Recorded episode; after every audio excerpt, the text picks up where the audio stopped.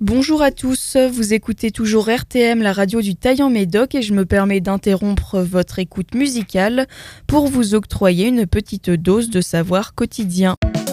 No, God! No, God, please, no! Le saviez-vous? Une émission de Calypso.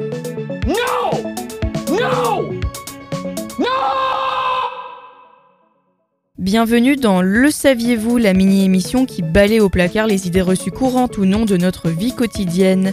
Les moustiques sont attirés par la lumière, la crème solaire empêche de bronzer, il ne faut pas se baigner juste après avoir mangé ou encore boire de l'eau fait baisser le taux d'alcool dans le corps.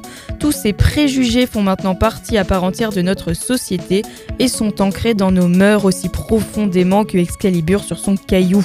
Mais pas de panique, je suis ici pour chasser ces idées reçues à grands coups de marteau et ne vous raconter que toute la vérité, rien que la vérité.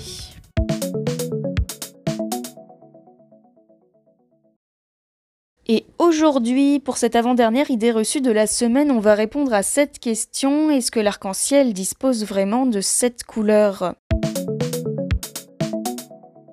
Rouge, orange, jaune, vert, bleu, indigo et violet. Ce sont les sept couleurs de l'arc-en-ciel, de l'extérieur vers l'intérieur, tels que les apprennent tous les écoliers du monde. Mais cela correspond-il vraiment à la réalité? Et d'abord, qu'est-ce qu'un arc-en-ciel? C'est par temps pluvieux que l'on peut avoir la chance d'apercevoir un arc-en-ciel, mais pas seulement autour d'une cascade ou en vaporisant ces plantes, il est possible de retrouver le même phénomène. En fait, il suffit qu'il y ait de l'eau en suspension dans l'air du soleil. C'est sa lumière qui est alors euh, réfractée par les gouttelettes d'eau. Si elle nous apparaît blanche, euh, elle est en fait composée de toutes les couleurs existantes et celles-ci sont séparées par l'effet de prisme des gouttes d'eau. Alors pourquoi en avoir retenu seulement sept? Eh bien tout cela, c'est à cause d'un célèbre physicien, j'ai nommé Isaac Newton. Connu pour sa formulation de la loi de la gravitation universelle, il s'est aussi intéressé à l'optique et au télescope et avait remarqué que la lumière réfractée donnait des couleurs.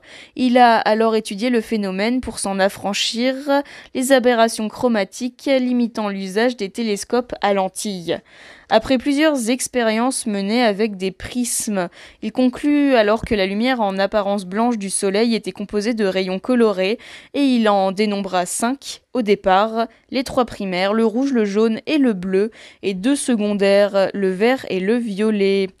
Plus tard, il en rajouta deux, l'orange et l'indigo, pour faire correspondre la gamme des couleurs à la gamme des notes de musique qui sont, je vous le rappelle, do, ré, mi, fa, la, si. C'est donc à Newton qu'on doit la division en sept des couleurs de l'arc-en-ciel qui compte en réalité une infinie variation de teintes. Allez, sur ce, je vous dis à demain pour la dernière dose de savoir quotidien de la semaine. What?